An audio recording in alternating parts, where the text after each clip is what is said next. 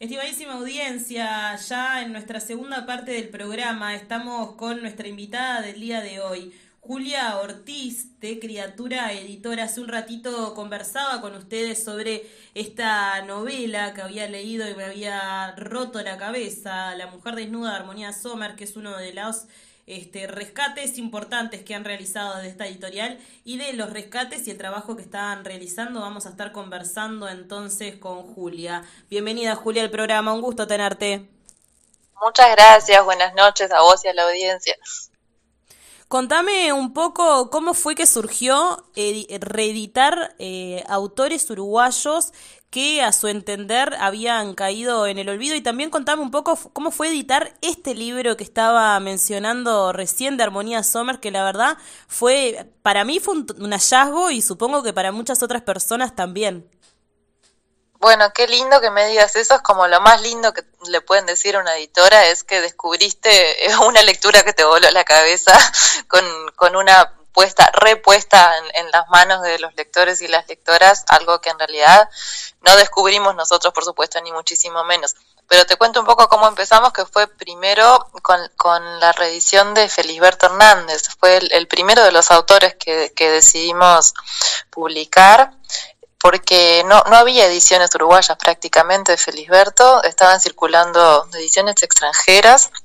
Había muy poquitas uruguayas y las que había no, no eran tan lindas como pensábamos nosotros que tenían que ser como objeto, te digo, un libro de Felisberto como para regalar, para hacer eso que te decía, para darle a alguien por primera vez un libro que le huele la cabeza. Y nos parecía que Felisberto tenía que tener una edición uruguaya y bueno, llamamos a Federico Murro que hizo las ilustraciones, juntamos tres novelas, las nombramos tres novelas longevas y, bueno, ahí empezamos como con ese, ese, camino de búsqueda. Y después se cruzó nuestro camino eh, Roberto de las Carreras. Publicamos Amor Libre hace unos años, eh, también con ilustraciones, en ese caso de Carolina Ocampo, que es la misma ilustradora de, de La Mujer Desnuda de Armonía Somers, y, le fue bárbaro, la verdad, a Amor Libre, que era una novela que tenía más de 100 años. No es una novela, en realidad son unas entrevistas falsas de Roberto de las Carreras con su amante, su esposa, y anarquista él, feminista. Bueno, hoy, hoy es un tema de gran discusión si podría un hombre como era Roberto de las Carreras ser feminista, pero yo creo que era feminista. Y, bueno, en, estas eh, interviews que le llamaba a él, eh, era súper rupturista para la época y para esta época también. Y bueno, le fue muy bien al libro. Y, en realidad Armonía siempre había sido una de las autoras que desde que empezamos la editorial, yo pensaba, no puede ser que también solo venía por ediciones argentinas. No había, en los últimos años, o sea, en toda la vida de la editorial, no había una edición uruguaya. Y era una injusticia. Entonces nos jugamos con La Mujer Desnuda, que fue su primera novela, porque cumplía 70 años el año pasado, eh, una novela de 1950 que había salido en fascículos en una revista muy breve eh, uruguaya y había sido también un escándalo en su momento, una novela de corte bastante erótico, bueno, la leíste así que ya sabes, y, y había sido un, revuelo brutal, además ella era maestra, por eso tuvo que firmar con, con seudónimo, suponemos que por eso. Sí, con y era una novela que hacía con esto que está pasando en las redes sociales con las maestras era algo como parecido, pero en esa época, ¿no? Bueno, imagínate, un poco es lo mismo lo que pasó ahora, me parece a mí. Es bastante aquel reglamento de las maestras de no poder ir a, la cafetería, a las heladerías del centro, no podían ir en esa época, bueno, más o menos. Y me imagino que para ella, que tenía una carrera de maestra eh, muy respetada, digamos, eh, publicar una novela erótica no debía estar en el universo de expectativas que se tenía sobre, sobre ella y el rol que debía cumplir, entonces usó un seudónimo. Y, bueno, eso, también incluimos las ilustraciones de, Carolina Campo, porque nos parece que está bueno también convocar a una ilustradora, no como a alguien de esta generación, como de acá, para, para que vuelva a representarlo, a reinterpretar la obra y darle también esa otra lectura. Y bueno, las ilustraciones de Caro, la verdad, estuvieron súper a la altura de una obra que es medio clásico, diría. Y la verdad le fue muy bien al, libro, estoy muy contenta, estamos muy contentas en Criatura. y me alegro que eso, que encuentre nuevas lectoras que no lo conocían. No es un libro fácil además, es un lenguaje bastante complicado de entrarle y sin embargo eh, está teniendo cada vez más lectoras, lectores. Sí, creo que también es una temática muy actual porque de alguna forma trata de una mujer que está buscando el deseo, ¿no? Como que, que lo que la motiva es ese deseo, ¿no? Que, que bueno, ella lo, describe de, de, formas muy poéticas, muy líricas por momento, pero que también va un poco en consonancia con, con esta época y lo que es para las mujeres. Y, y me pareció muy interesante también esta cuestión de cómo libros que son tan antiguos, por decirlo de alguna forma, de, de, de personas que vivieron en este país, tienen tanto de, de pensamientos que tenemos hoy en día, ¿no? Sí, totalmente vigente, como vos decís. Si bien el lenguaje le debe mucho a su época y al surrealismo, le debe todo ese viaje onírico que tenía ella, parece que tiene mucho que ver con su época también, eh, es totalmente vigente. Bueno, el feminismo tampoco es algo de esta época y eso también me parece que está bueno y es interesante no olvidarlo porque parece que esta ola del feminismo, muchas personas pueden pensar que que es la primera, que están descubriendo la pólvora, y bueno, el feminismo ya existía, y, y si bien parece que la autora no se definía como feminista, eh, y escribió una obra profundamente feminista. No, eso eh, pensaba mientras la leía, tal cual. Pensaba, ¿cómo puede ser que no, que no sea catalogado de repente este libro como feminista? Porque era totalmente feminista para mí, ¿no? Totalmente, parece que, parece que ella no, no se definía como feminista, que también es, es bueno, parte de los problemas que enfrentamos en el feminismo, el, el, la identificación y la definición. Y, eh, no se definía como feminista, pero la verdad que el, el viaje del, personaje es un descubrimiento, como decís vos, una búsqueda y un descubrimiento, sí, del cuerpo, del deseo, de la libertad, de los límites del, del ser individual, de, bueno, esa mujer que genera pavor en el resto del pueblo por sus acciones inesperadas y subversivas es, eh, se ha leído en muchísimos lados como un despertar feminista. Te hablo de, de, de, la universidad, de la academia, se ha estudiado, es una obra súper estudiada en el mundo. También por eso te decía que es una injusticia que no, que no tuviera una, una digna edición uruguaya. Espero que hayamos estado a la altura de la obra. Yo creo que sí, y además es una muy, muy linda edición. Realmente los dibujos son eh, preciosos y, y, da como gusto también tener el libro entre las manos, ¿no? Por decirlo de alguna forma. No solamente la obra, no solamente el texto, sino el objeto libro, tenerlo entre las manos es, algo muy lindo porque creo que es algo que le están poniendo cabeza desde la editorial también a, a bueno, estéticamente las ediciones, ¿no? Sí, esa siempre fue la idea de criatura desde el principio. Bueno, vamos a cumplir 10 años ahora en octubre, ya tenemos un pequeño recorrido, pero la idea siempre fue involucrar, como te decía, artistas eh, a, gente viva que esté produciendo, creando ahora, involucrarlas e involucrarlos en las portadas, o sea, en vez de hacer como resolver las portadas con diseño, simplemente eh, siempre tratamos de involucrar ilustración, eh, artistas, ahora la próxima que va a salir es, es un, óleo, imagínate que, es muy difícil también de, de conjugar en, en, una, hecho especialmente para una tapa, ¿no? Eh, de, de, María, de María Agustina Fernández Raggio, que era es un premio nacional de artes visuales, o sea, también de 40 años. La idea es como mezclar y cruzar ahí distintas sensibilidades, eh, bueno, en, en, especial con los que son rescates, es más delicado también porque la reinterpretación, digamos, que no se retroalimenta, pero también en, las primeras novelas, ahora este año tenemos un montón de primeras novelas, eh, que está buenísimo el diálogo entre el artista, la autora y la artista, eh, vivas, digamos. Eh, nos interesan mucho los rescates, pero también nos interesan la, las primeras novelas. Igual, ponele, vos capaz que no hayas leído nada de Armonía Somers, entonces a como te digo, me hace muy feliz el, el, eso, que, que, cumple la función de volver a poner como una primera vez, una, la primera novela en las manos de alguien. Sí, la conocía de nombre, pero nunca había leído una obra de ella y, y bueno, me pareció fantástico, como te dije, eh, el libro y, la obra en sí me pareció muy, muy linda. La verdad, está buenísima. Claro, es que no circulaban, era difícil que, pudi que pudieras leer porque no porque no había justamente, no, no, no, no, no, se, no se estaba editando. Y también, como decías, me encanta que, haya repercutido quizás y que otros colegas también eh, este año hayan ido por ese camino de traer a otras mujeres, ¿no? a otras autoras que, forman parte de, nuestra tradición literaria y sobre las que nos basamos quizás sin saberlo, pero no estaban circulando sus libros.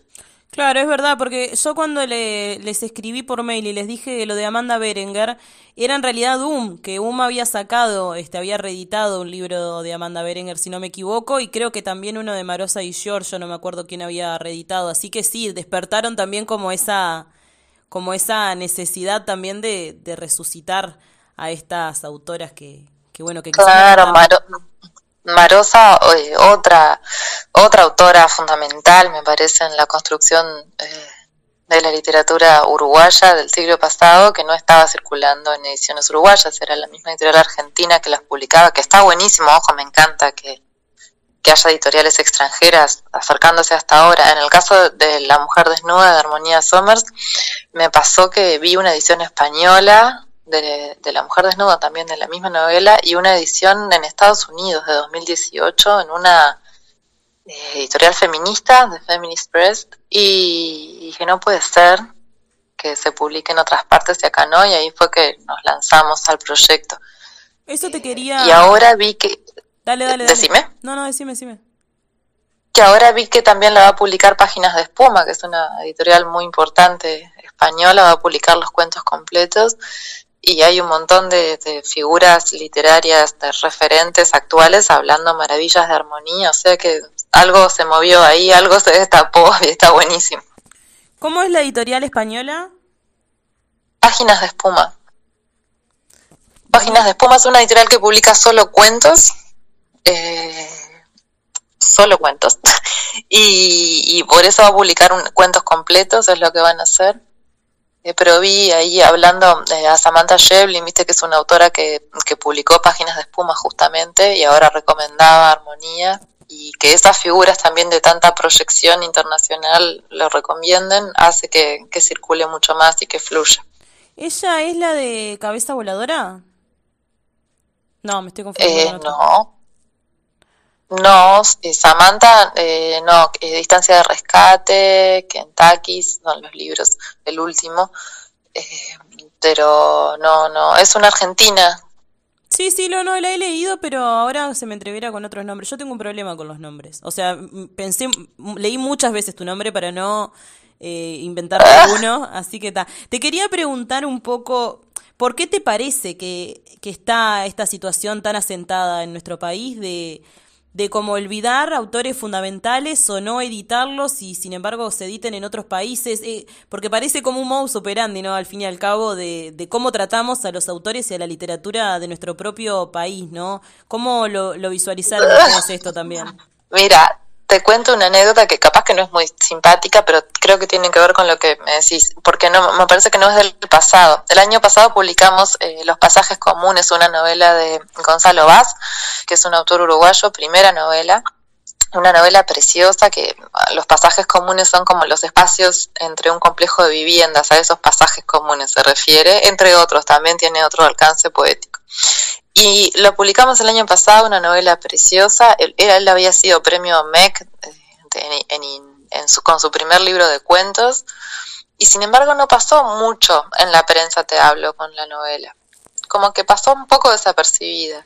Y sin embargo, este año el mismo Gonzalo ganó un premio internacional, fue elegido entre los mejores 25 autores en lengua española por Granta, que es una revista, una revista que en realidad es inglesa, pero que tiene una filial española, y es un premio muy importante en, el mundo de habla hispana, y lo llamaron, no sé, todo el tiempo, era como que una nota tras de otra, acá te digo, los medios locales. Entonces, toda esa atención que no había tenido cuando un premio nacional publica su primera novela, eh, eh, la tuvo cuando un medio internacional lo premió. Qué tremendo, ¿no? Sí, yo había leído todo eso y yo además lo conozco. Él tiene una editorial también, ¿no? Eh, Pesa en el hielo. Sí, Pesa en el hielo con Daniel Olivaro, sí.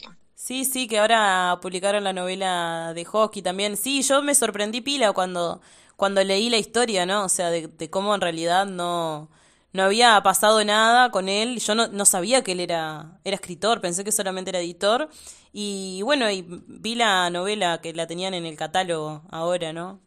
No sé si todavía la tienen. Sí, bueno, sí, sí, la sacamos en noviembre, creo que la presenté, en octubre, en noviembre la presentamos. Eh, así que está fresca, se está agotando, sí, la primera edición, pero pero está, ya te digo, de, ahora se movió muchísimo más, circuló muchísimo más y lo llamaron de, de todas partes del mundo para ofrecerle cosas, digamos. Eh, pero eso, un premio internacional te da otra, otra visibilidad eh, acá, que es lógico también, ¿no? Obvio, se entiende. Sí, pero, también pero sí, capaz que faltan espacios de, promoción de nuestros propios. Hay muchísima gente que escribe en este país también.